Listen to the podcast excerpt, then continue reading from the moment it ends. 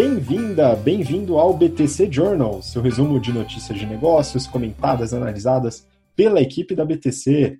Meu nome é Gustavo Habib, eu sou instrutor de Soft Skills e Marketing pela BTC. E no episódio de hoje, hoje é dia 20 de agosto de 2020, o mês infinito, hein, pessoal? Não acaba nunca isso aqui.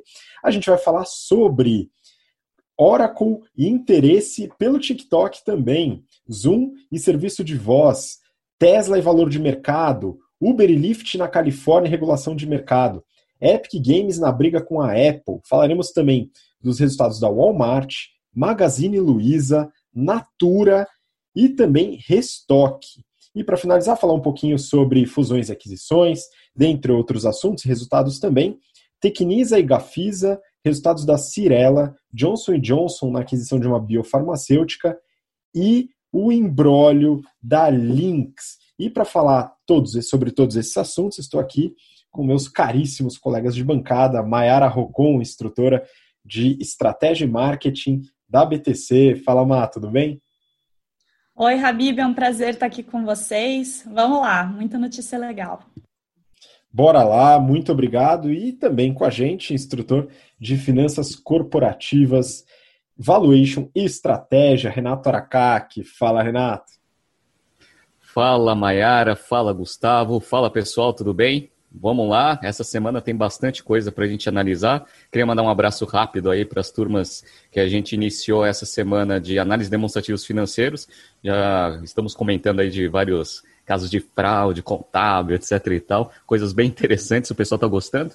E para você que é, quer entrar aí no, no, nos cursos da BTC, a gente tem dois cursos com inscrições abertas. Um é o Excel Plus Business Program, apesar que a gente já está com a classe meio lotada, mas as inscrições estão abertas para a turma 58.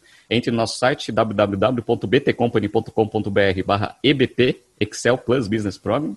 E a nossa turma também do General Finance Program, que vai começar, já começou uma turma, né, já está todo vapor, mas vai começar uma outra turma agora em setembro. Entre no nosso site www.btcompany.com.br barra GFP, General Finance Program. E vamos para cima que tem notícia pra caramba, como sempre. Vamos lá, vamos para cima. Peço também para você que está acompanhando a gente pelo podcast, através do BTCcast ou também no YouTube, para seguir o nosso Instagram, InstaBTCompany, bastante conteúdo por lá também. E para começar, pessoal, peguei um assunto de fora da pauta que eu li hoje de manhã, só para relembrar de um episódio um pouco mais antigo do Journal, e o assunto será requentado, pessoal. Essa daqui é do valor econômico e o título é Varejista Pets define faixa de preço em IPO e pode levantar 2,45 bilhões de reais.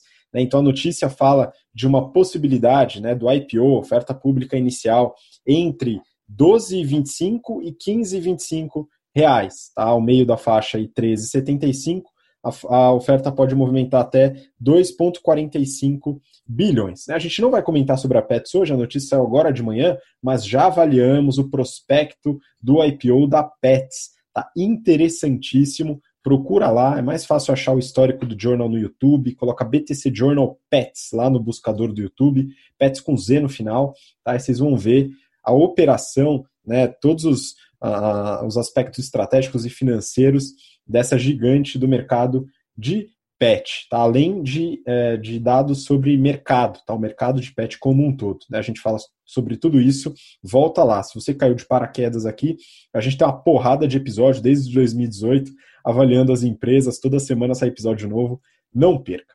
Bom, vamos para a próxima, então, agora de fato a pauta, né, pessoal? A gente vem falando bastante sobre o caso do TikTok, né? E uh, várias ofertas aí, a Microsoft é, interessada, todo aquele negócio em relação aos dados, né? Produção de dados nos Estados Unidos, o governo Trump brigando bastante em relação ao TikTok, e agora temos mais um interessado, né? Esse daqui é do valor econômico. Oracle entra na disputa pela compra do TikTok. Renato, queria que você comentasse um pouco sobre essa notícia, né, até entendendo um pouco sobre a Oracle, né, por, por que esse interesse, o que, que acontece, e a Oracle geralmente é uma empresa meio chata, ninguém vai atrás da Oracle, né, mas é uma empresa bem interessante.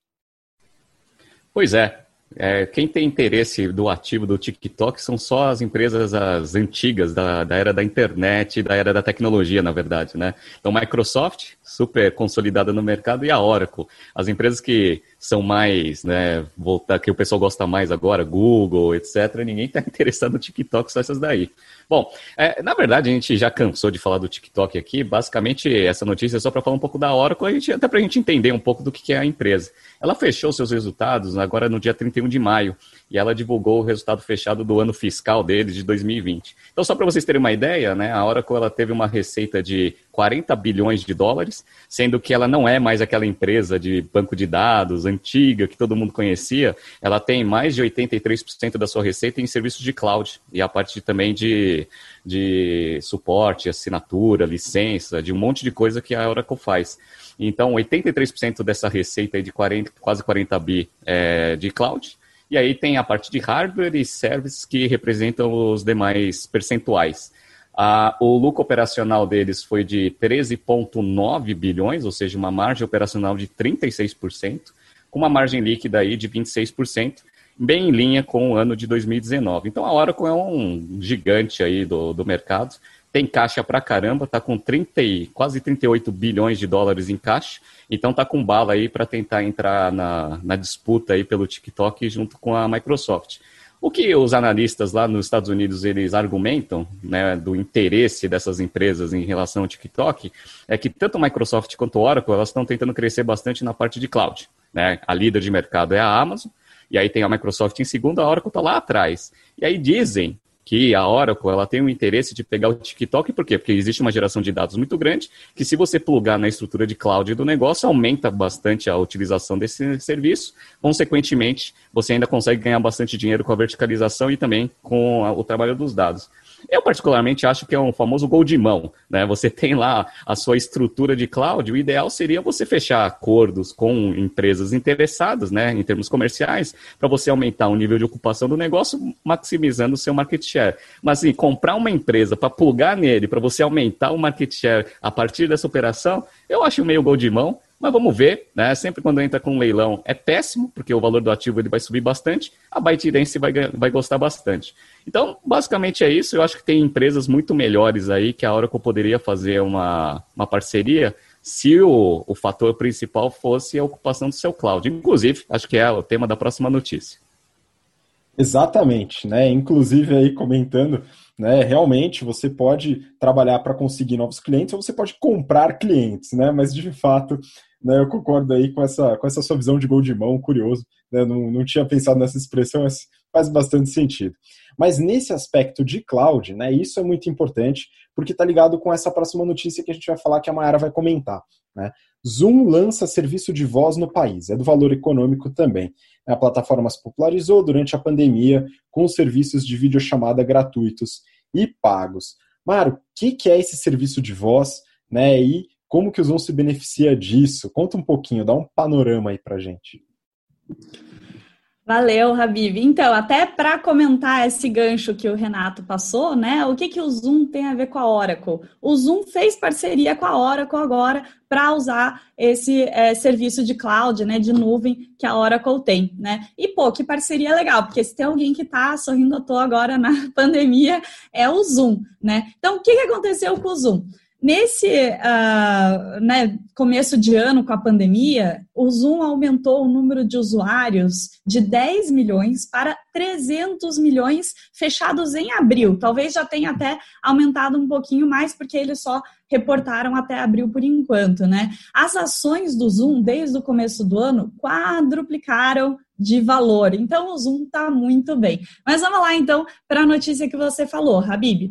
O Zoom, ele já tem esse serviço de Zoom Phone, que eles chamam, né? É, que foi lançado há oito meses nos Estados Unidos e no Canadá, mas também já existe em outros 18 países. E agora eles estão lançando em mais 24 países, incluindo o Brasil, né? E aí, esse é, Zoom Phone, para descrever de um jeito bem simplório, é tipo um Skype que você consegue fazer chamadas, né? E aí você faz é, chamadas locais, internacionais, tendo ou não um número, né? Então eles têm aqui alguns pacotes que vão de 8 a 20 dólares por mês, sendo que o de 20 dólares, que é o mais topzão de todos, você tem um número seu local e você pode fazer chamadas é, para celular, para telefone fixo ilimitadas para qualquer país do mundo, né? Então é o pacotão mais completo que você pode ter por 80 dólares por mês que é um valor bem legal, né? É, eles falaram que essa atualização, esse lançamento aí, foi um pedido dos clientes, né? Então, os clientes queriam que eles fizessem uma modernização nessa estrutura de voz pela internet, não só para substituir o telefone, como sistema antigo, mas também porque agora o pessoal está no home office, aí realmente não tem o telefone do trabalho, né? Então não tem nem a opção antiga, eles precisavam de um serviço assim. Agora, o Zoom está no período de silêncio, porque eles estão para divulgar os resultados no final do mês, agora de agosto, né? Mas vou falar um pouquinho de como foi o primeiro TRI e do que, que eles estavam esperando, pelo menos, para esse segundo TRI. Então, no primeiro TRI da, do, de 2020, a receita deles aumentou 170% versus o primeiro TRI de 2019. Foi para 328 milhões de dólares. E, se você acha que isso foi um crescimento alto, ela já tinha crescido 88% versus 2018. Então, assim, foi um puta salto aí que eles tiveram. E agora, para o segundo TRI, eles estão esperando um crescimento nada mais, nada menos do que 50% versus o primeiro TRI, indo para mais ou menos ali 500 milhões de dólares. Vamos esperar, então, quando eles é, reportarem, a gente ver se eles atingiram o que eles estavam esperando. Muito bom, o Zoom de fato, né, cresceu bastante. A gente fez uma análise aí, alguns journals passados em relação à operação deles, né, e como eles rentabilizaram, né? Então a operação já se sustenta. Dá uma olhada lá no histórico, você que começou a acompanhar agora do Zoom, né? E como que a operação está se dando. Né? Tiveram algumas dificuldades com aumento massivo de clientes aí durante a pandemia, mas já se reorganizaram. Né? E é interessante esse ponto do telefone, mas é importante, né? O pessoal tudo em home office, né? Todo mundo já abandonou o telefone. Eu não tenho telefone em casa, não sei se vocês têm, né? Mas eu não tenho, apesar de ter saudade daquele telefone onde você rodava, né? Os números para discar, né? Aquilo é bem nostálgico, pessoal. Mas enfim, a gente está falando agora de empresas da moda. Já que estamos falando de empresas da moda, a gente não pode deixar de fora a queridinha do Elon Musk. Valor econômico a ação da Tesla chega a 1.931 dólares pela primeira vez e acumula alta de 712%. Eu gostei da chamada, viu, pessoal? Pela primeira vez chegou a 1931. Deve ser algum número cabalístico e eu não estou ciente. Relatório de analistas, desdobramento de ações e até apagões na Califórnia são apontados como motivos para valorização que intriga mesmo em Wall Street. Renato, intriga mesmo esse negócio? É, intriga. O valor de mercado da Tesla é 350 bilhões de dólares Sendo que, obviamente, a produção de carros e a entrega é muito menor que a segunda, que é a Toyota, né? que antes era a empresa de maior valor de mercado, aí, melhor é, em termos de operações, etc. Mas, enfim, a, parece que entrou na moda, todo mundo gosta e acho que é legal ter a ação da Tesla. Isso fez a ação da Tesla subir bastante, tanto é que eles estão pensando em até fazer um split das ações para dar um pouco mais de liquidez. Dando um pouco mais de liquidez, você aumenta a volatilidade e a, a expectativa deles é continuar com esse movimento de crescimento. Vamos ver até onde que vai esse negócio. Eu analisei aqui os resultados do segundo trimestre da Tesla e os resultados eles foram relativamente bons. Então eles tiveram uma queda de 20% na parte de produção de carros, obviamente, porque a demanda caiu bastante, mas as entregas, elas cresceram de um, do, do primeiro trimestre para o segundo trimestre, cresceram 3%. Em relação ao mesmo trimestre do ano passado, obviamente elas caíram até por causa de pandemia, etc. Mas assim, que aconteceu? A receita no trimestre da, da Tesla foi de 6 bi contra 6 bi 300 no mesmo trimestre do ano passado, ou seja, uma queda de 5%. É, a margem bruta ela aumentou, então ela aumentou bastante, aliás, foi para 21% contra 14%. E aí isso, né, a princípio a justificativa foi que eles fizeram ajustes operacionais, até por causa da demanda, então demitiram bastante gente, isso daí reduziu bastante o custo operacional, que fez a empresa ter uma margem operacional de 5,4 contra uma margem negativa no mesmo trimestre do ano passado de 2,6. Então assim, a empresa ela cresceu bastante. Ela fala no seu relatório que no primeiro semestre ela foi a única montadora que teve crescimento em entregas de carro, teve um crescimento aí próximo de uns 12%, contra uma queda de quase todas, né? Então, Hyundai caiu 20%, e a pior de todas foi a PSA, que caiu quase 50% em termos de entrega. Então, o mercado automotivo está ruim, e a princípio, a Tesla está indo bem. Então, para quem gosta do segmento, está vendendo todas as ações das outras empresas, está comprando a Tesla que eles estão apostando. Uma das coisas que me perguntam, eu fiz até uma palestra para o FRJ há umas duas semanas atrás, sobre a indústria 4.0.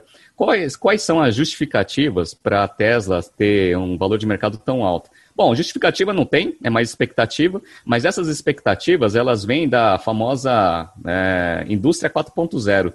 Dado que a Tesla ela tem os carros extremamente automatizados e com bastante sensor e ela consegue monitorar bastante coisa do carro, isso permite que o modelo de negócios de venda da Tesla seja completamente diferente do modelo de negócio das outras montadoras. Primeiro que ela pode fazer modelo verticalizado, ela não precisa de concessionária, ela mesmo quer vender os carros para o consumidor final. Tanto é que você pode comprar até Tesla pelo site, primeira coisa, né? Isso daí já é uma grande vantagem, porque se tira alguns intermediários, a princípio vantagem de verticalização com margem bruta maior. Essa é a primeira coisa. Segunda coisa, como o carro tem muito sensor, você consegue monitorar o desgaste dos, das principais peças. E aí, obviamente, com essa, com essa monitoração, esse monitoramento aí do, do desgaste, você consegue prever no seu supply chain as peças de reposição, consequentemente, você consegue ter uma operação muito mais lean. Essa é a segunda coisa. E a terceira coisa, ele também está verticalizando a parte de é, serviços, porque ela não tem concessionária, ela também fica com a parte de serviços que tem margem alta geralmente, né? E aí, obviamente, com um monte de sensor, você também consegue ver e prever, né, quando que os serviços vão ocorrer. Então, assim, tem vantagem o modelo da Tesla em relação às outras empresas? Tem, muitas vantagens. Justifica ser a maior empresa de valor de mercado vendendo muito menos do que provavelmente a, a Toyota? Aí é uma conta que o pessoal de Wall Street aí gosta de tentar justificar com esses né, ganhos conceituais que eu acabei de falar. Vamos ver, né? O Elon Musk agora está tá bem rico, e aí vamos ver se agora a Tesla continua com esse ritmo de crescimento aí na parte de entregas no mercado, né? Dado que ela tem agora uma fábrica nova lá na Europa, uma lá na China, agora ela está com produção full aí para conseguir ganhar mercado. Vamos ver. Pois é, esse é um ponto importante, e até a Mayara chegou a comentar né, numa brincadeira que a gente fez, né? Quem vai pagar mais pelo carro, né? O cliente ou o acionista, né, pessoal? Enfim, a Tesla explodiu realmente em valor de mercado, e a gente precisa entender quão sustentável é esse valor de mercado nos dias de hoje. Né? Bom, vamos seguir então, pessoal. A gente está falando de empresas da moda, agora acho que a gente pode falar de empresas que saíram da moda. Né? A gente pode começar a falar sobre as startups de mobilidade urbana, Uber e Lyft. Né? Essa notícia aqui eu peguei da Neofeed e o título é Califórnia pode sofrer um apagão de Uber e Lyft por conta de nova lei trabalhista. O governo da Califórnia quer que Uber e Lyft tratem seus motoristas como funcionários. Né? Empresas dizem que a proposta é inviável e ameaçam parar com suas atividades. Renato, a gente já comentou sobre essa decisão da, do, do da Câmara ali da, da Califórnia, do estado da Califórnia nos Estados Unidos, né? E isso parece que vai entrar de fato, né? E aí, como é que a gente avalia isso do ponto de vista das empresas, hein? Isso daí é uma coisa que a gente ensina nas nossas aulas de estratégia, que um dos fatores principais, até para você fazer uma análise macro, é a parte de regulação. Regulação é uma coisa extremamente importante, principalmente para novos mercados. Então, todo mundo que está empreendendo, querendo criar um novo segmento, etc., Oceano Azul, etc., precisa colocar a parte de regulação como ponto-chave ali da sustentabilidade do seu modelo de negócio no longo prazo. Uber e Lyft, eles criaram um mercado muito interessante, só que agora eles estão sofrendo bastante com essa parte de regulação. Então, você transformar os motoristas em funcionários consequentemente vai trazer um aumento de despesa operacional gigante para essas duas empresas. O que já faz as empresas, sem isso, darem prejuízo, vai aumentar ainda mais o prejuízo que as empresas têm e provavelmente vai inviabilizar esse modelo de negócio. Então, assim, isso daí a gente já discutiu aqui no Brasil também, acontece, né? tanto na parte do Uber, também com a parte dos, dos motoboys, que foi a, o caso mais recente aí que a gente teve aqui no Brasil. Essa parte de regulação ela é complicada. Ela pode viabilizar alguns modelos de negócio ou podem, no caso aqui do Uber e do Lyft, inviabilizarem completamente esse modelo de negócio. E aí tem que entender o que vai acontecer com essas duas empresas. Se isso daí virar né, uma legislação que vai acontecer né, nos Estados Unidos inteiro, na Europa e no Brasil, esse modelo de negócio ele vai ter que ser transformado para começar a ser viável. Já não é viável hoje. Tá? Com regulação, ele fica pior ainda. Então, assim, eu não vejo muita saída aí para as duas empresas, a não ser tentar discutir bastante ali com os legisladores para ver se eles conseguem mudar esse negócio. Eu acho, né, a minha opinião é que isso daí vai ser péssimo tanto para as empresas, consequentemente, e também para quem utiliza o serviço, que são os clientes, e para quem são a, a chave ali para o modelo funcionar, que são os próprios motoristas. Vamos ver o que vai acontecer. Eu acho válido todo mundo querer ter melhores condições de trabalho, mas eu acho que esse tipo de legislação ela vai inviabilizar esse tipo de mercado. Pois é, Renato, é uma situação realmente complexa. Eu, eu, eu gosto de ler sobre esse assunto, acho que é importante até para a gente poder fortalecer nossas possibilidades através de análise de debate, né, que a gente fala bastante em negociação, né, é, isso exige muitas vezes uma mudança de modelo de negócio. E muito do que se fala lá na Califórnia sobre é, essa dificuldade em colocar o pessoal como autônomo ou como funcionário está né, tá relacionada ao fato da, da, dessas empresas de tecnologia estabelecerem o preço do serviço. Né? Então, isso na interpretação de vários juízes e, e advogados lá da, da Califórnia coloca um grande empecilho. Né? Então, eventualmente, uma, você falou de, de possibilidades, né? eventualmente uma possibilidade seria uma alteração no modelo de negócio né, para poder mudar o modelo de precificação. Quanto isso é sustentável, aplicável, aí eu já não sei, também não é problema meu, o pessoal vai ter que quebrar a cabeça com isso. Mas é uma forma de tentar mudar isso. A outra, claro, através dos lobbies. Lá nos Estados Unidos isso é legalizado. Né? Inclusive tem faculdade de lobista para quem quiser fazer lá nos Estados Unidos. Né? Mas é uma discussão bem sensível, está dentro da análise estratégica e a gente trabalha isso também no nosso curso de business, né? nas partes de estratégia. Bom, vamos seguir, pessoal. Próxima notícia. Agora eu queria que a Mayara explicasse bastante sobre esse mercado, porque é o seguinte: a gente vai falar do mercado de games agora, né? A notícia da Forbes. Epic Games processa Apple e Google por removerem Fortnite de lojas de aplicativos. Bom, mas é o seguinte, eu parei no Nintendo 64. Inclusive eu tenho ele até hoje, né? E muitas vezes, muitas vezes não, né? Muito de vez em quando, né, ligo ele para uma partida de Mario Kart. Enfim, eu parei aqui eu parei de acompanhar essa, essa, esse, esse desenvolvimento, né? Mas parece que esse Fortnite é bem relevante, né? Então, pô, coloca um pouquinho desse panorama e por que que isso é tão relevante tanto para a Apple como para Google e para o mercado de games como um todo. Ótimo, Habib. Então aqui, né, falando um pouquinho para quem não entende de games, né, essa Epic Games é desenvolvedora de games, né, e ela é muito conhecida pelo Fortnite, que é nada mais, nada menos que o jogo mais popular do mundo atualmente, né? Olha que legal. Então, como que começou essa briga aqui, né? É, a Epic Games estava cansada de pagar 30% de tudo que ela comercializava no aplicativo para Apple Store, né? E ela resolveu fazer sua própria plataforma de pagamento. Então, para jogar ali o joguinho, para fazer compra de algumas coisas dentro do, do Fortnite, as pessoas têm que comprar os V-Bucks, que é o nome da moeda deles, né? A moeda local ali.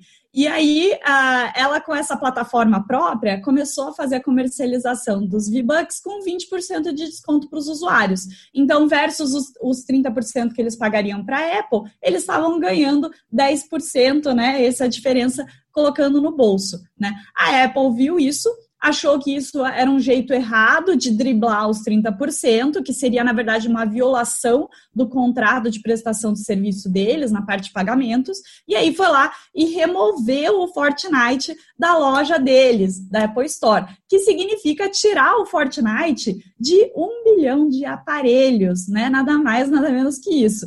Para Apple, isso também não é bom, né? Então você tira o jogo mais popular do mundo dos seus aparelhos, né? Eles estão perdendo aí uma receita que o Fortnite dava de circulação de 2 bi de reais. É muita coisa, né? E aí o Google também fez a mesma coisa, ele interpretou do mesmo jeito, que isso era um drible ali do contrato de pagamento, e também tirou o Fortnite da Play Store. Mas o problema aqui da Fortnite, da, na verdade da Epic Games, não era com o Google, era com a Apple. Eles já estavam preparados para essa ação da Apple de retirada da Apple Store e eles já tinham uma campanha inteira de retaliação, né? Então eles estão é, processando a Apple e o Google, né, é, por, por práticas antitrust, falando que eles são um monopólio, que eles estão sendo abusivos com isso, né? Mas o legal aqui, que foi o legal barra cômico, né, foi que a Epic Games fez uma campanha contra a Apple, né? Que é o hashtag FreeFortnite, que está sendo super usado na internet. Uh, e eles também fizeram uma, uma propaganda estilo a propaganda da Apple de 1984, né? Então, para vocês que ou gostam de games, ou gostam da Apple, ou gostam de propaganda em geral, né? Dá uma olhada no comercial da Apple de 1984, que, by the way, foi um dos mais caros da história, deu um puta prejuízo lá no lançamento do Mac, né? É uma história muito legal também. É, e depois dá uma olhada no comercial que a Fortnite fez para tirar esse sarro da Apple e falar que na época, época na época a Apple estava falando mal dos monopólios e agora ela é o um monopólio abusivo, né? Então, bem interessante o jeito que eles é, enquadraram o problema, né? Aí, uh, né, o que, que a Apple também fez? Ela falou: ah, é, né? Então a gente encara aqui o processo, encara a campanha difamadora que vocês estão fazendo, mas o negócio é o seguinte: até o final do mês a gente vai proibir o uso da Unreal Engine. O que, que é isso? É literalmente o motor gráfico que a Epic Games usa nos jogos, né? Que por curiosidade aí é feito em C++. Para quem aprendeu C++ na faculdade, achava que não ia usar nunca para nada, olha só, né? Epic Games usa. Mas, bem, é a ferramenta que eles usam para é, rodar os jogos e também trazer as atualizações. Quando você corta essa ferramenta, por mais que você tenha instalado o jogo na sua máquina, ele vai começar a parar de atualizar. Então, se ele tem algum errinho, esse errinho não vai ser corrigido. Ou seja, isso vai deixar obsoleto todos os jogos que a Epic Games tem nessa plataforma, né? Ou seja, né, os dois titãs aí estão brigando e para não deixar de enquadrar na nossa matéria, né, de BTC, no nosso curso GBP a gente fala disso em estratégia. O que, que é isso? é cinco Ford Porter, né? Então, os dois ali estão brigando para ver quem mais, é, quem tem mais poder de barganha, né? Se a Apple, como ferramenta de distribuição, porque a Apple acaba sendo a praça da Epic Games, né, para distribuir os jogos, ou se é a Epic Games, com principalmente Fortnite sendo o jogo mais popular do mundo. Então, vamos ver como que isso vai acontecer. No meio tem ali a Google, vamos ver também como que a Google vai se posicionar e esperar para não, né, não parar esse jogo que é tão legal. Pois é, e esse mercado é gigantesco, né? Eu falo aqui, alguns alunos pedem para a gente comentar, eu estou estudando, pessoal. Acho que o Renato também está dando uma estudada. Em breve a gente vai falar sobre alguma empresa do setor, alguma que tem capital aberto, que a gente consegue dar uma olhada nos resultados, né? Mas o mercado de games já é maior que o mercado de filmes, pessoal. Então ele é bastante relevante, é importante ficar atento e pode ser uma possibilidade também para eventuais investidores. Né? Mas de qualquer forma, esse movimento que a Mayara falou, importantíssimo, né? Afeta bastante os usuários e as empresas envolvidas. Bom, vamos seguir, pessoal, agora falando sobre outro assunto. Né? A gente vai entrar aqui mais na parte de consumo. A gente já falou bastante da Amazon, né? Mas faz tempo, Renato, que a gente não fala de uma outra empresinha aí do setor de varejo, né? Que é o Walmart. Lucro do Walmart sobe 79% no segundo trimestre. Esse é o título da notícia do Valor Econômico. A rede americana de supermercados reportou um ganho de 6,48 bilhões de dólares no período. Renato, como que está a situação do Walmart, né? A gente fala pouco, ouve pouco, todo mundo fala da Amazon, mas eu acho que o Walmart até que tem certa relevância se a gente falar em faturamento, né?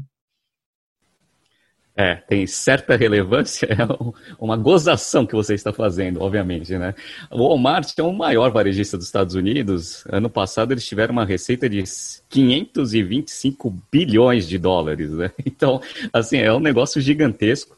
Ele vem apanhando bastante nas últimas décadas aí por causa do crescimento da Amazon. Aparentemente ele fez bastante investimento em e-commerce nos últimos tempos, comprou a Jet.com, que a gente até avalia né, em alianças estratégicas lá em em estratégia. E agora, a princípio, parece que as coisas estão melhorando bastante e o pessoal de Wall Street está gostando bastante dos resultados.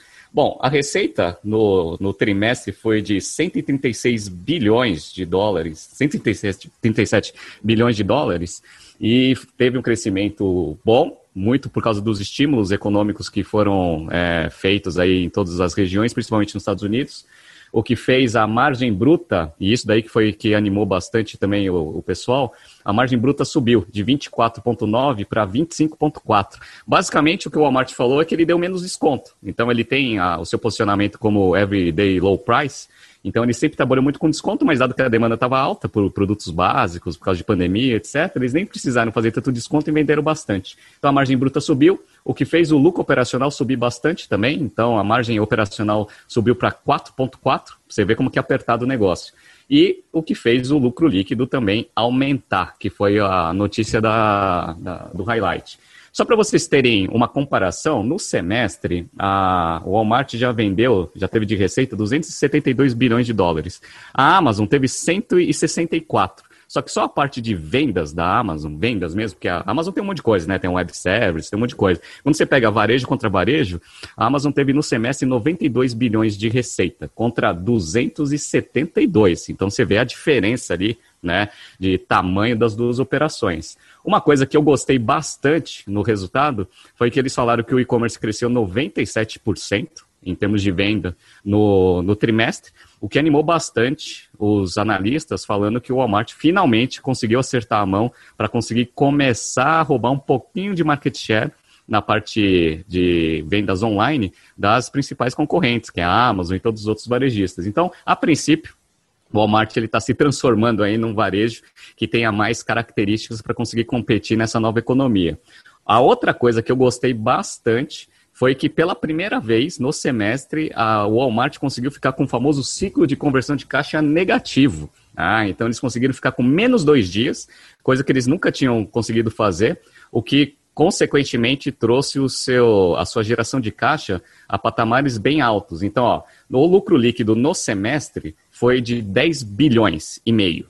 Tá? Só que a geração de caixa operacional da empresa foi de 18,9 bilhões de dólares. Então, assim, a, o Walmart está se transformando aí né, no, numa empresa que vai trabalhar melhor ali no Omnichannel, vai conseguir fazer um pouco mais de frente aí para a Amazon. O ROIC foi alto, foi de 13,5. Lá nos Estados Unidos esse ROIC é absurdamente alto. Então, a rentabilidade operacional do negócio vem melhorando bastante. Vamos ver se eles conseguem fechar um pouco do gap aí de valor de mercado. Porque só para vocês terem uma ideia, né, a, a, Amazon vale 1 tri e 600, né, de, de valor de mercado, e a Walmart só, tre, só 370 bilhões de dólares. Então tem uma certa diferença aí, né, de valor de mercado entre as duas empresas, mas vamos ver se ó, a famosa, lendária empresa do São Alto começa a fazer frente aí, né, para as grandes empresas de tecnologia da nova economia.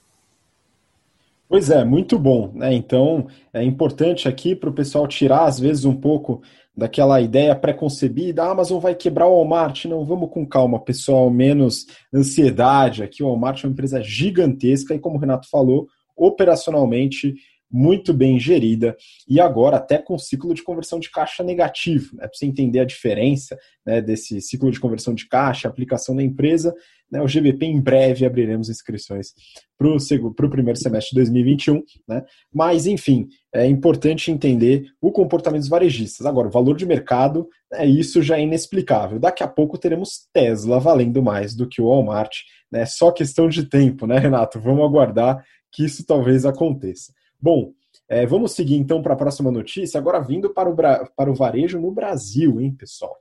Magazine Luiza reverte lucro e tem prejuízo de 64,5 milhões no segundo trimestre. Essa notícia é do valor econômico. Eu queria que a Mayara comentasse né, esse resultado da Magazine Luiza. Foi do lucro ao prejuízo? Será que está tão ruim assim? O que está acontecendo, Mar? É, né? Então vamos lá. A, Magazine Luiza teve o prejuízo, que nem você comentou, né?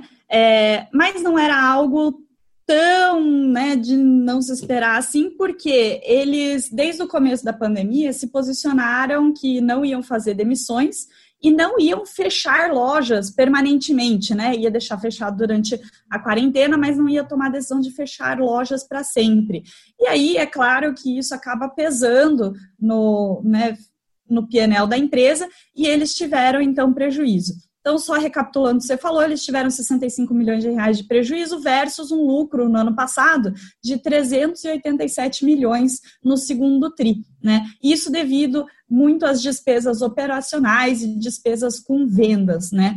Mas o que, que eles falaram? Em maio, a gente começou a reabrir algumas lojas, né? A gente viu as vendas online ainda muito bem, apesar dessa reabertura aí gradual, né? E junho essa tendência foi melhor ainda. Então, quando a gente desmembra o segundo tri aqui, junho sozinho com essa tendência positiva de reabertura e vendas online ainda boas, teve lucro sozinho, líquido de 93 milhões de reais. Então, assim, foi um trimestre bem desigual, mas, né, em, né, juntando os três meses aí, teve realmente esse prejuízo que você comentou. Então, vamos falar um pouquinho do que, que aconteceu, né? As vendas totais deles for, é, cresceram 49% e foram para 8,6 bilhões de reais. Só que isso aí está considerando também o marketplace, né? Então, quando a gente olha só a receita do Magazine Luiza, a receita líquida deles, cresceu aí quase 30% e foi para 5,5 bilhões de reais.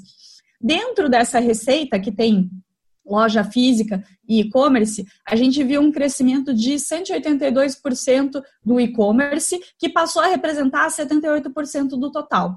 E dentro, dentro do e-commerce, o marketplace cresceu para caramba também, ele mais do que triplicou e passou a representar 27% das vendas online. Né? Então, provavelmente, eles não só venderam a mais, mas eles também conseguiram captar mais fornecedores, né? mais pessoas que estavam com as lojas fechadas e quiseram vender pelo marketplace do Magazine Luiza.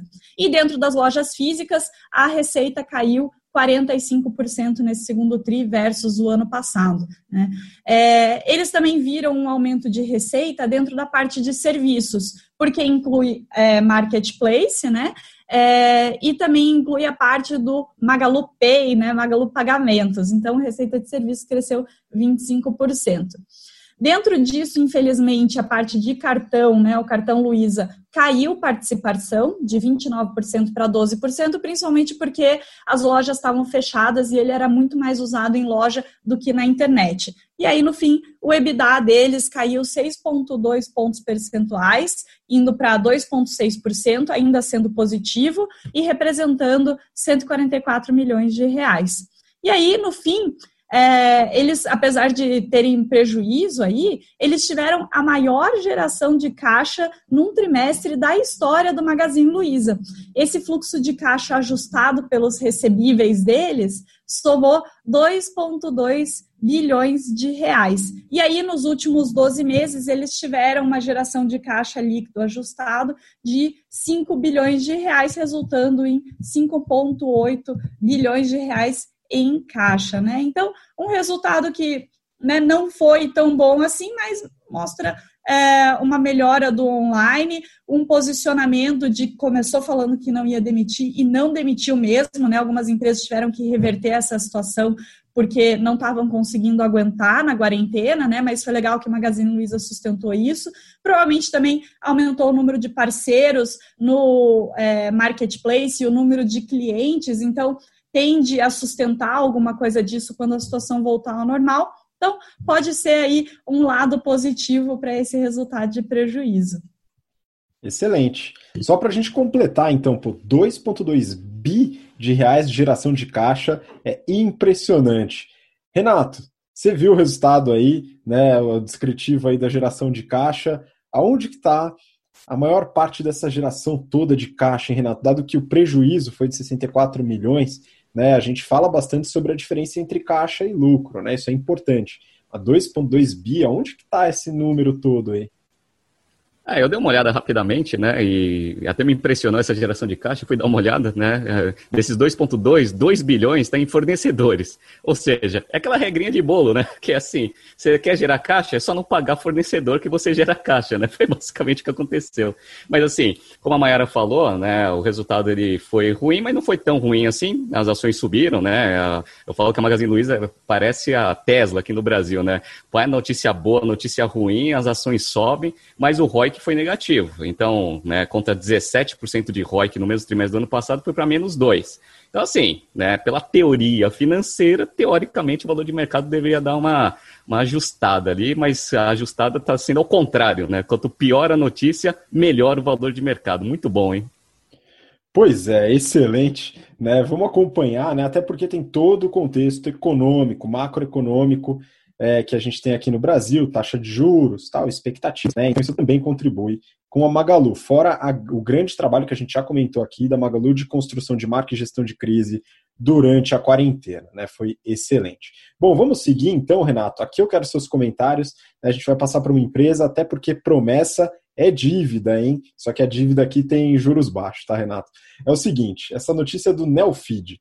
A resposta da Natura para a crise, um investimento de 400 milhões de reais. Tá, então saiu o resultado da Natura, a gente falou na semana passada sobre a Natura e a, o investimento na startup Singu, né, que é, um, que, que é uma, uma, uma, empresa aí, uma startup da nova economia com, a, com a, o mercado de beleza, né? E agora temos o resultado da Natura. Renato, o que, que aconteceu com a Natura neste TRI, hein? Bom, como a gente tinha adiantado na semana passada, toda vez que solta uma notícia dessa na semana de divulgação, geralmente os números não, não viriam bem. E não vieram bem, né? Vieram pessimamente mal, aliás, né? Então eu peguei aqui o resultado da Natura no trimestre. vou falar rapidamente do trimestre e falo do semestre.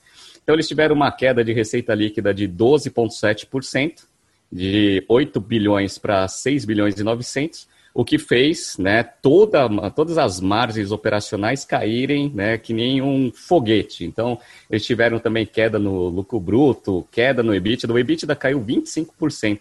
E a empresa teve um prejuízo no trimestre, tinha dado um lucro de 54 milhões no mesmo trimestre do ano passado, deu um prejuízo de 388 milhões. No semestre, a empresa ela também está com um prejuízo gigantesco. Ah, então, pegando os primeiros seis meses de 19 contra os primeiros seis meses de 20, o prejuízo de 19 tinha sido 27 milhões contra 1 bilhão e 200. O que, que a gente vinha argumentando com os movimentos estratégicos da Natura? Ela veio fazendo várias aquisições muito rapidamente, e ainda não tinha dado tempo de capturar as famosas sinergias. Divulgaram muita sinergia, etc., principalmente na operação da Avon. Coisas que não aconteceram, então, e tudo bem, vai, tem lá o Covid, tem todo esse cenário que a gente está vivendo, mas assim, já era um desafio no passado, agora com essa situação está pior ainda. Só para vocês terem uma ideia, nos primeiros seis meses, a Avon ela teve uma queda de EBITDA de 79% em relação ao mesmo, trimestre, ao mesmo semestre do ano passado, que contribuiu com uma queda de EBITDA no primeiro semestre da empresa de 45,7%. Aí eu dei uma olhada ali nas margens brutas, as margens brutas ainda continuam né, relativamente saudáveis, elas têm, eles têm algumas operações interessantes, tem a Avon, que foi a última aquisição que eles fizeram, tem a The Body Shop, que teve um crescimento em reais, porque em moeda constante teve uma queda, porque é até uma empresa de varejo, né? E tem aquela ASOP. Uma coisa que me impressiona bastante é a margem bruta da ASOP. Margem bruta da ASOP é 91%. Ou seja, dependendo do, da tributação sobre venda, dá um markup aí bruto aí de mais ou menos umas 11, 12 vezes, né? Então, assim, o negócio realmente né, tem um valor agregado assim absurdamente alto na percepção do cliente. Outra coisa que preocupou bastante foi a, a geração, né, ou a queima, na verdade, né, de caixa das atividades operacionais da, da Natura no primeiro semestre. Ela tinha gerado 71 milhões no primeiro semestre do ano passado, queimou 1 bilhão e meio tá, de caixa no primeiro semestre. Até o que justificou a Natura fazer uma oferta privada lá para dar uma reforçada no caixa. Posição de dívida da empresa, a Natura Holding, está em dívida líquida sobre EBITDA de 3,6, que é alto. Né? Se você for pegar a dívida bruta, ou seja, tira lá o efeito da, da, da emissão das ações, dá 6,15, ou seja, a empresa está extremamente endividada, mas é um mercado bom, né, que a empresa está apostando bastante na retomada da economia. Vamos ver se é, integrando todas as operações, melhorando um pouco aí da, do cenário macroeconômico, vamos ver se a Natura ela consegue é, arrumar aí o seu, seu balanço, seus financials, para ver se a empresa ela de fato consegue gerar valor em todas essas aquisições que ela fez. E, né, só para a gente concluir, né, não vai ser a Singu que vai salvar a Natura, né? Fiquem tranquilos em relação a isso. Pois é, é importante. A gente vem falando da Natura bastante, das aquisições, né? Então começou lá The Body Shop, depois Avon, né? Só que as aquisições foram feitas de uma forma bastante rápida, uma em relação à outra, né, sem dar o tempo devido aí da sinergia. Isso pode prejudicar um pouco a operação e a gente espera que a Natura faça um trabalho aí de reestruturação para poder organizar tudo isso. Né? Isso é importante para a Natura. A Natura é uma empresa excelente, né? grande aqui no Brasil, uma indústria. Eu gosto de indústria, né? puxa o saco, pessoal, então acho que é importante. Mas é, vamos acompanhar aí os próximos movimentos. Né? A Natura é uma empresa que a gente vai colocar na pauta vira e mexe. Bom, continuando aqui, outra empresa que a gente já falou bastante, né? Se a Natura sofre, imagina a Restock, né, pessoal? Vamos lá. Essa daqui, também no valor econômico. O título é, entre aspas, não cogitamos vender marcas. Já começou mal o título aqui, hein, pessoal? Vamos lá. O presidente da Restock diz que marcas do grupo mostram recuperação expressiva. Né? O título eu não gostei do título não pelo valor econômico, né, mas pela frase né, que eu acho que, enfim, pode ter algum problema. E eu queria o Renato, né, nosso especialista no setor de varejo, vestuário e moda, né, Renato? É, o que está acontecendo com a Restock? Né? Ela entrou em recuperação extrajudicial, a gente falou aqui, né, mas o pessoal não vai vender marca. Né? E aí, como é que está o negócio? Pois é, essa notícia e foi feita essa pergunta no call justamente porque a, o Grupo Soma fez abertura de capital e anunciou para o mercado que ela está olhando marcas ali para compor dentro do seu portfólio. E aí uma das coisas que pensaram foi, Inbrand está mal também, e a Restock também tem marcas que tem bastante sinergia ali com o modelo de negócio do Grupo Soma. E aí fizeram essa pergunta ali para o Livingston, e aí ele falou que a Restock não está interessada em vender nenhuma marca. O que eu acho que, a princípio, pode ser até verdade, mas talvez a pressão pelos financials vai forçar a empresa a fazer alguns desinvestimentos para gerar um pouco de caixa. Esse mercado de moda premium, ele sofreu bastante e vem sofrendo, principalmente com o fechamento da, das lojas físicas. Por quê? Porque boa parte da agregação de valor está na experiência de compra, coisa que o e-commerce ele traz, mas não consegue fazer aquele, aquela experiência completa que o cliente tem na hora que vai para uma loja. Então, assim, olha para vocês verem como que foi impactado o resultado da, da companhia no segundo trimestre. A queda de receita bruta foi de 82%. E aí, obviamente, eles tentam dar um highlight nas coisas boas, né? Então, ah, o e-commerce cresceu 43%. Beleza, mas o e-commerce não representa quase nada, né? Do faturamento do negócio. 82% de queda. E no semestre, 50% de queda, com crescimento do e-commerce de 55%.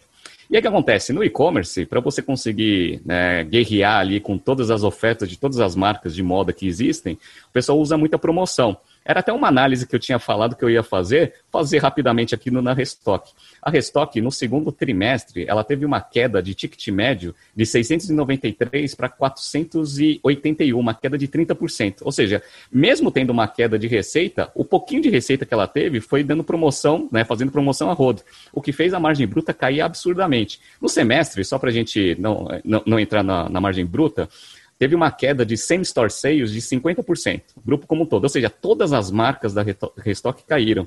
Ladies Blanc caiu 54%, Dudalina 45%, e aí todas as outras em cascata. Beleza. A margem bruta caiu? Caiu. A margem bruta caiu de 62% para 39,2%. E aí, fala assim, ah, mas por quê? porque tem a parte de produção e aí a ociosidade de fábrica aumenta bastante o custo. Só que eles ajustaram isso. Falaram assim, ó, se fosse só produto contra produto, a queda de margem bruta ela ia de 62,2% para 48%. Ou seja, mesmo assim, ajustando, a queda de margem bruta é absurdamente alta. Ou seja, compensa vender com tanto desconto assim? A princípio, né, pelos financials não, mas a gente entende a situação da companhia. Né? Então, lojas fechadas, etc. É muito difícil de você operar dentro desse, desse cenário. O que, o que aconteceu? Dado que a Restock ela não teve faturamento, ela teve uma queima de caixa expressiva no primeiro semestre. Então, a queima de caixa dela foi de 340 milhões contra uma geração de caixa de 7 milhões no mesmo semestre do ano passado, o que fez o seu endividamento líquido aumentar absurdamente. Foi para 1 bi e 300 contra 1 bilhão no mesmo trimestre do, ano, do mesmo semestre do ano passado. Ou seja, a recuperação extrajudicial ela ocorreu, até por causa da necessidade. Ela está com uma dívida alta e não está com geração de caixa. Então ela pediu lá um, um prazo maior ali para os credores, só que eu acho que eventualmente, né, se mantendo esse cenário aí que a gente está observando, ela vai precisar gerar caixa de alguma forma. Então, se desfazer de algumas marcas vai ser provavelmente a única saída que a Restock vai ter para não quebrar. Então, vamos ver. Né? Foi anunciado que não tem interesse nenhum em vender. Às vezes é técnica de negociação para dar aquela valorizada lá nos ativos. Né? ah, não quero vender, mas se você pagar bem, quem sabe eu posso abrir uma exceção. Vamos ver cenas dos próximos capítulos.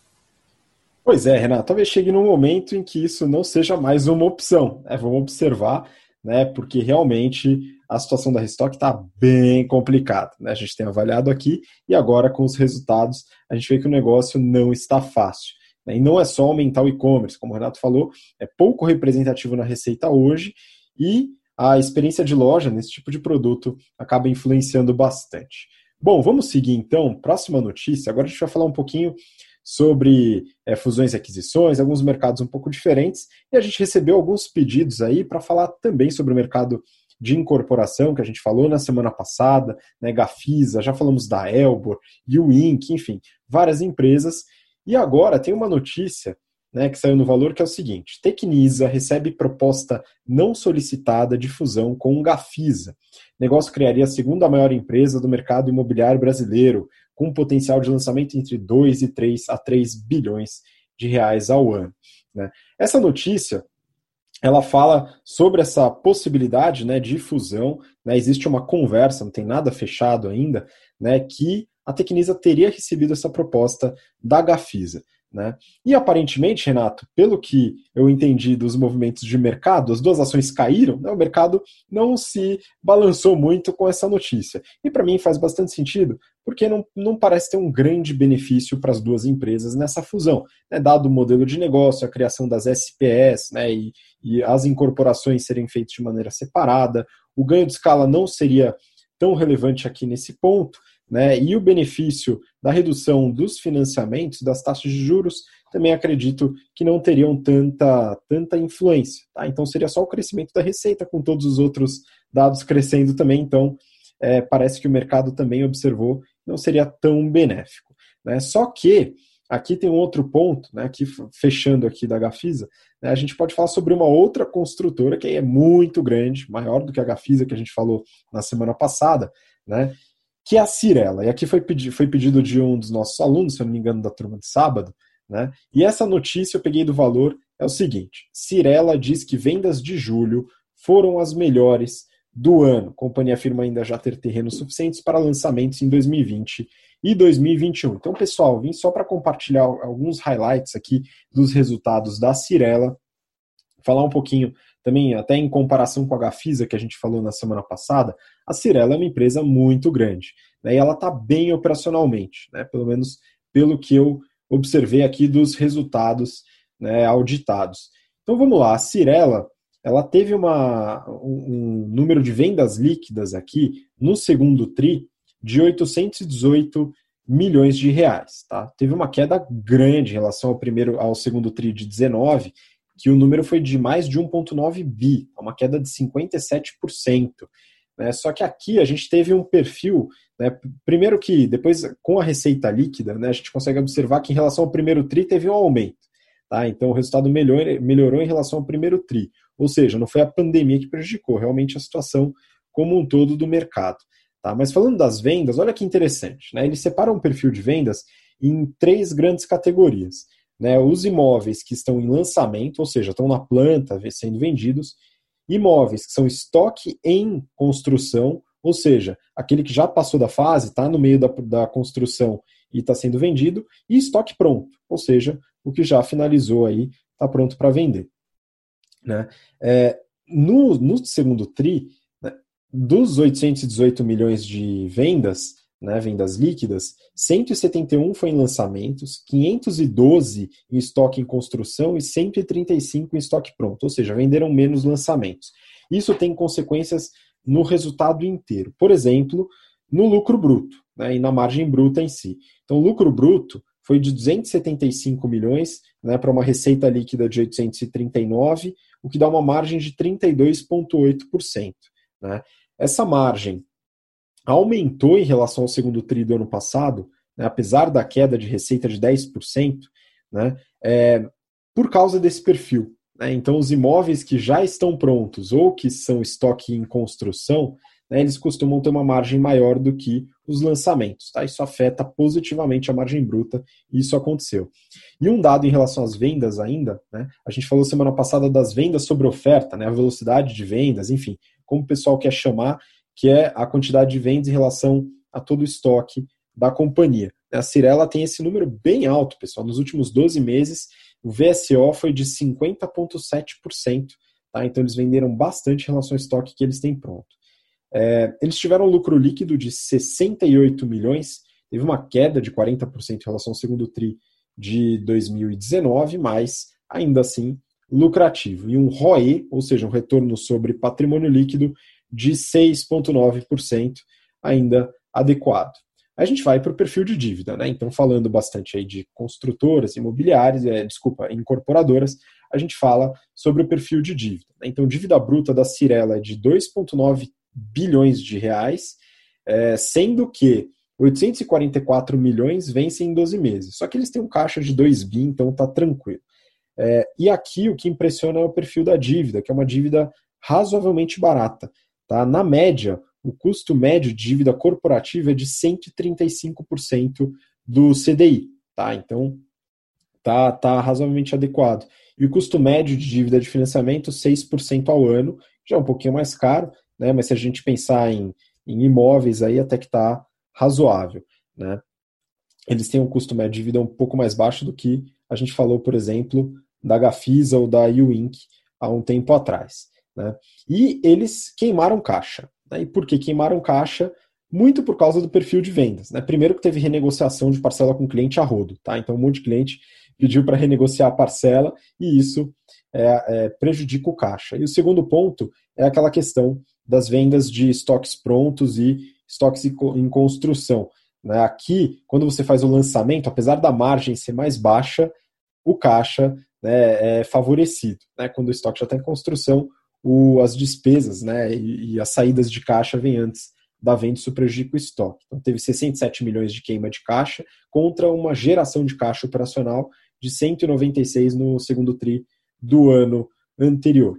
Então, aqui, é, no caso de endividamento, está tranquilo, né? mas de caixa, essa queima de caixa vem proveniente muito do perfil de vendas e também da renegociação com os clientes. No final, né, a Cirela está bem estruturada, né, uma incorporadora muito grande, é, se ajustando aí ao novo perfil de vendas. Né, então, está adequado. Enfim, aqui a gente fecha sobre as incorporadoras que, de novo, estão né, em alta, pegando muito caixa devido à situação econômica, né, ou seja, redução das taxas de juros, pessoal partindo para novos modelos de investimento. Imóveis, no imaginário brasileiro, é um investimento certo. Né? Quem compra terra não erra, e todos aqueles provérbios populares tupiniquins que a gente conhece. Bom, então vamos para a próxima notícia, né, que a gente falou um pouco sobre incorporadoras. A próxima notícia é sobre uma empresa que a gente já comentou aqui, e eu queria que a Mayara desse mais detalhes. Johnson Johnson compra a biofarmacêutica Momenta por 6,5 bilhões de dólares. Né? Então, uma falar um pouquinho, acho que da Johnson Johnson, né? empresa que está também alta por causa das pesquisas de vacina, etc. Mas aqui em relação a essa aquisição, acho que é importante comentar. Então vamos lá. Então, vamos lá. Primeiro, panorama Johnson Johnson. Eles é, divulgaram os resultados do segundo TRI. Não foi agora, há pouco tempo, foi lá em 16 de julho. E o meu primeiro comentário aqui é: vocês separaram? Eles divulgaram o resultado 16 dias depois de fecharem o trimestre. Ou seja, né, indiretamente isso passa uma eficiência muito grande da empresa, né, e credibilidade dela no mercado. Outra que gosta de fazer isso é a Unilever. Né? A Unilever é sempre uma das primeiras ali. Então, imagina, você é uma empresa global tem uma complexidade gigantesca, trocentas categorias e produtos e consegue divulgar o resultado em 16 dias, né? Então, ótimo. Até teve uma vez que eu vi o resultado da Unilever e o presidente comentou: a gente gosta de divulgar rápido, não só porque a gente é eficiente e quer mostrar isso para o mercado, mas também porque passado é passado, tem que analisar e olhar para frente, né? Então, olha que legal. Mas bem, eles mostraram aí um resultado um pouquinho ruim, muito voltado por causa da quarentena, né? Então a receita deles foi de 18 bi de dólar, com uma queda de 11% versus o mesmo tri do ano passado. E o lucro líquido deles caiu 36%, né? Mas ficou em 4,4 bi de dólar. Então é um lucro líquido sensacional, mesmo com essa queda grande até, continuou muito bom. Né? Eles têm três categorias, das três categorias, somente essa parte farmacêutica cresceu. Né? Então, ela cresceu 2% para mais ou menos 10 bilhões de dólares, é, com algumas drogas específicas que tiveram resultados positivos, mas mesmo assim tiveram alguns resultados ruins por causa do corona e também alguns é, genéricos ou remédios similares que a competição tem lançado, que acontece mesmo nessa parte farma, né?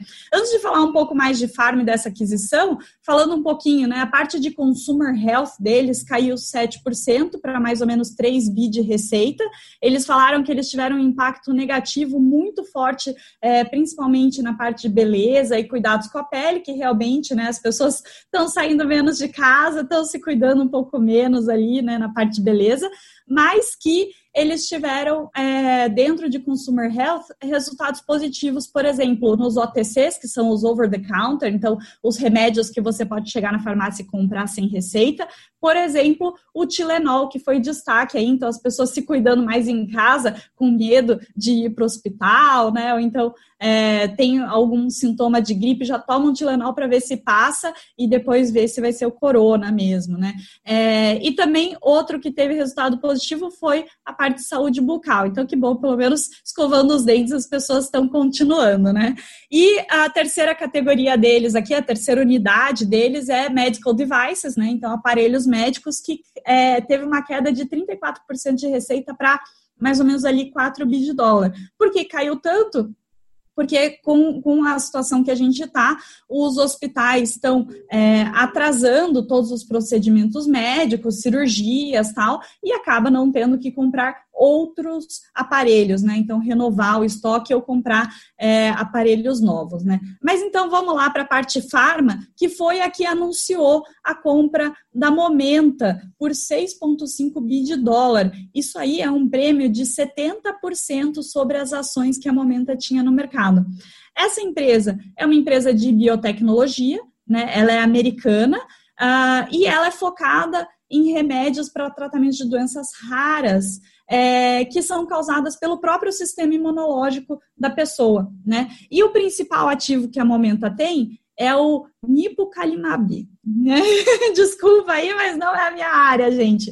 O que, que esse remédio faz? Né? Essa droga acabou de ser autorizada pelas é, autoridades americanas, né? Então, com certeza, isso valorizou muito a empresa, é o principal ativo que a empresa tem.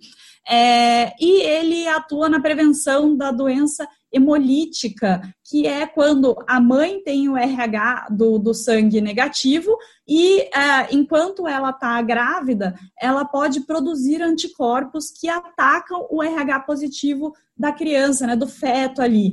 E isso pode começar a atacar o feto durante a gravidez e se pronuncia mais forte durante o parto. E aí você pode ter mistura do sangue da mãe com a criança e aí o feto nasce, é, desenvolve anemia, né? Porque a, esses anticorpos atacam as a, hemoglobinas do feto e pode até matar o feto quando é, por exemplo, o segundo ou terceiro filho positivo, porque a mãe já desenvolveu esses anticorpos antes. Então, é um negócio super grave que ataca uma parte ali da, da vida super importante, né? Então, a gravidez é muito importante. E aí, a Johnson Johnson, então, fez essa aquisição para fortalecer a parte farmacêutica deles, que eles chamam de Janssen, é, que já tem algumas drogas uh, voltadas para anticorpos, mas que eles querem fortalecer esses tratamentos. Muito bom, excelente. A gente falou bastante da Johnson Johnson, inclusive Eu comentei aqui há um tempo atrás, mas você, você ainda não estava, mas acompanhou certamente da gestão da crise do Tilenol, muito tempo atrás. A gente fala sobre isso também nas aulas de negociação, falando sobre gestão de crise. Muito interessante. E agora, com essa aquisição, fortalecendo né, a sua divisão Janssen.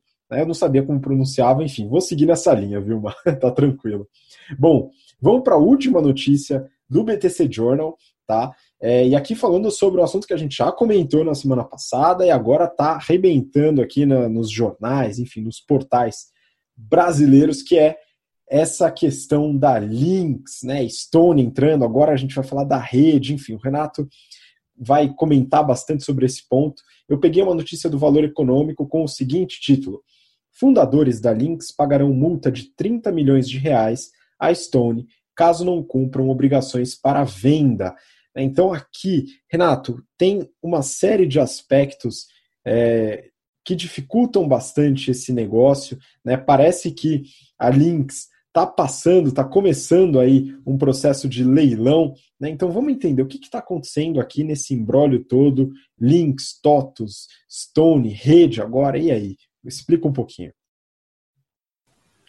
Vamos lá. É, esse negócio criou um embrólio aí nos últimos, nos últimos dias principalmente por causa da estrutura da oferta que a Stone fez para adquirir a Lynx. Isso daí vem incomodando bastante os minoritários.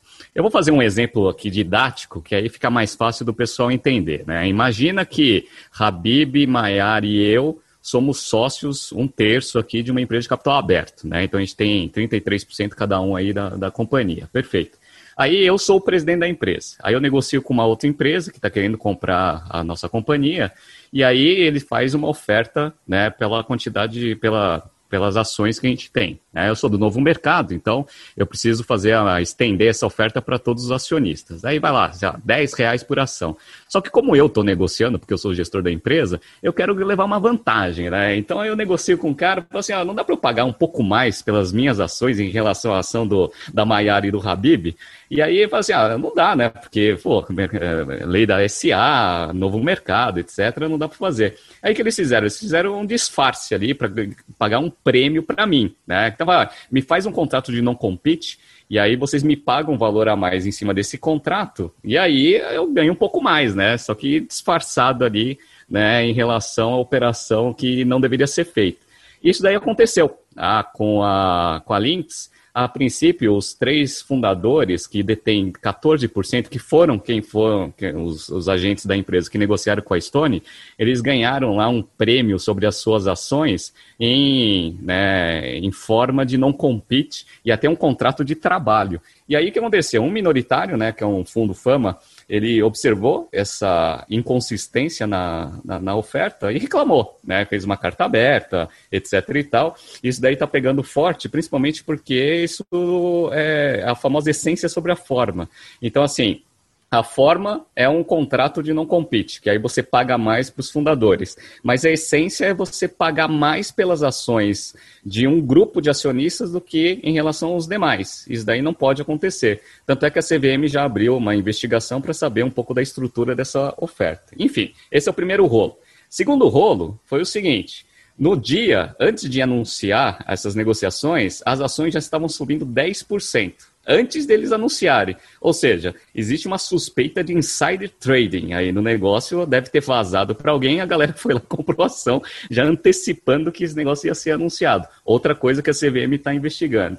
Terceira coisa, a TOTUS, ela avisou o mercado que ela estava em negociação com a Lynx. Ela já estava negociando com a Lynx antes da Stone fazer esse tipo de oferta.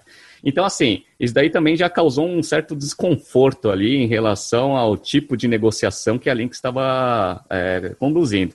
E a última, que aí que o pessoal ficou mais puto ainda, é o seguinte. A oferta da Stone, ela tem prevê uma multa de caso a transação não saia porque a, Stone, a Lynx vai ser vendida para algum outro concorrente, A Lynx tem que pagar para a Stone 605 milhões de reais, né? Eu até entendo do lado da Stone porque que ela colocou essas cláusulas ali na, na negociação, porque ela vai ter que fazer uma emissão de ações lá nos Estados Unidos para conseguir captar dinheiro para honrar com a, com a transação. Então ela precisa ter uma certa garantia que esse negócio vai acontecer porque ela tem que fazer lá nos Estados Unidos uma emissão nova de ação. Então, do lado da Estônia, eu até entendo por que, que ela fez isso. Só que do lado da Lynx é assim, né? É que nem eu chegar para você né, Maiara, e você, Habib, falou o seguinte, ó, eu, eu fiz a oferta, né, eu estou negociando lá com o comprador, e assim, ó, se a gente não aceitar ou quiser vender para outro, a gente tem que pagar ele. Aí falou assim, pô, mas é assim, né? É basicamente aquela negociação que você me dá duas opções. Você quer um tiro na perna esquerda ou você quer um tiro na perna direita, né? Então, assim, pô, faca na, no pescoço, né? Então, os acionistas já estão putos também com isso, porque se eles né, não é, aceitarem na Assembleia a aquisição da Stone, né, da, da Lynx pela Stone, eles já vão ter que pagar 25% de multa dos 605 milhões para a Stone. Olha, olha como você já deixa né, os acionistas né, do, lá da Assembleia pressionados.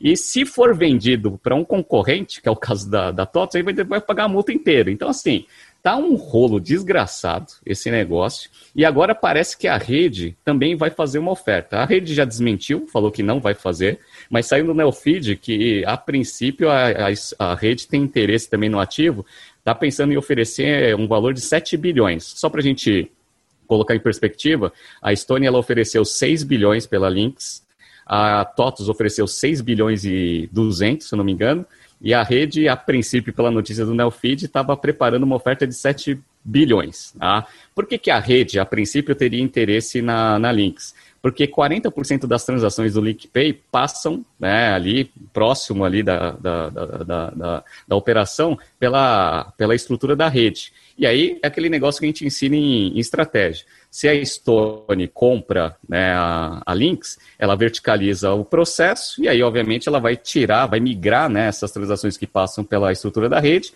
e vai passar tudo pela Stone, porque faz muito mais sentido. Inclusive, a gente tem até um caso muito parecido com problem solving desse tipo de, de operação. Tá? Então, as transações são bem diferentes. A Stone ela quer verticalizar as suas operações com a Lynx. A TOTUS, ela vai fazer o que a gente chama de aquisição, né, verticalização horizontal, né, não é nem uma verticalização na verdade, não uma operação horizontalizada.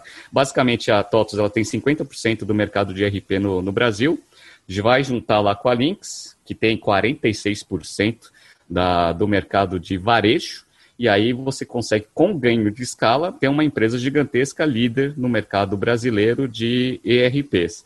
E agora tem a rede que tem uma, a princípio, está preparando uma oferta que tem os moldes muito parecidos em termos estratégicos com a Stone. Vamos ver o que vai acontecer, mas isso daí é uma, uma negociação interessante. Eu falo que as negociações elas acontecem bem no momento correto né, do curso. A gente acabou de ter lá o, o a, a nossa aula de negociação empresarial, onde a gente falou bastante da transação lá da Oi, né, que trouxe bastante insight para as aulas, e eu já comentei também com algumas, com algumas classes né, que eu ministrei aula de negociação, essa transação que está acontecendo da Lynx. Vamos ver, cena dos próximos capítulos, como que vai se desenrolar. Uma coisa é certa, leilão é ótimo para fazer o valor das ações subirem. A ação já tinha subido bastante da Lynx, vai continuar subindo, eventualmente, se a rede fizer uma oferta firme. Pois é, essa situação, né, agora acho que ficou bem mais claro para você que está acompanhando, né, o que, que de fato está acontecendo com a Lynx, né, é um ativo estratégico para muitos desses participantes, né, como o Renato colocou aqui, tanto em verticalização como para a própria TOTUS, como uma forma de aumento de market share. Então, essa novela vai continuar e agora que entrou no leilão, então, vamos seguir acompanhando, né, Renato? Igual a gente fez na época da Netshoes, né, que também entrou em leilão entre Magazine Luiza e Centauro, né? Foi para Magazine Luiza, que a gente comentou hoje, né? E agora vamos acompanhar esse processo também da Lynx. Essa foi a última notícia do BTC Journal de hoje. E antes de mandar despedida, eu quero fazer um anúncio aqui. Mayara me lembrou, muito bom, né? Fazer o um anúncio. Lançaremos uma plataforma nova da BTC com conteúdos exclusivos. Tá? Essa plataforma será lançada no dia 4 de setembro de 2020, tá? Então fiquem atentos, tá? Os primeiros conteúdos dessa plataforma, né, já tem bastante coisa que vai entrar, são focados para as pessoas que querem se preparar para entrevistas, né? Então, o pessoal que está entrando no mercado de trabalho, estágio, analista, trainee, etc., vai ter muito conteúdo muito rico para vocês, tá? Então fiquem atentos, a gente vai falar um pouquinho mais dessa plataforma também nos próximos episódios, mas já fica aqui o compromisso, hein, pessoal? Agora já era, não tem jeito. E para finalizar, então, despedida, pessoal. Maiara, muito obrigado pela sua participação e todos os comentários. Obrigada, Rabi, obrigada, Renato, e obrigada a vocês que estão ouvindo a gente. E vou reforçar aí o recado do Habib. Essa plataforma é muito legal. A gente está se esforçando para caramba para colocar conteúdos super relevantes para os nossos alunos. Para quem já conhece a qualidade da BTC, sabe que né, tudo que a gente passa é muito bom, super útil para a carreira. Para quem ainda não conhece, né, que só escuta o Journal, vocês vão adorar é, ter esse contato com a gente. Mas valeu aí, Habib, um abraço. Muito obrigado, Ma e Renato. Muito obrigado também pela participação. Obrigado, Mayara. Obrigado, Habib. Obrigado, pessoal, pela audiência. Queria mandar um abraço aí para as turmas 72 e 73, que eu estou ministrando aula de análise de demonstrativos financeiros, né? Uma turma bem legal. A gente teve bastante discussão nessas duas primeiras aulas, ainda tem mais duas ali para a gente estender. E, né, reforçando também o que os meus colegas já falaram, a plataforma está bem legal, né, conteúdos bem interessantes, num nível de profundidade a lá BTC, que vocês conhecem. Então, ninguém vai se decepcionar aí, né, usufruindo aí do serviço novo que a gente vai lançar aí no mês que vem, tá? Então, aproveitem bastante. A gente convida todos a experimentarem aí a nossa nova plataforma e até semana que vem com mais um Jornal. Muito obrigado, Renato, obrigado, Mayara, e obrigado você pela audiência, pelo interesse e por acompanhar a gente até aqui. Nos vemos na próxima semana. Um grande abraço, até lá. Tchau, tchau.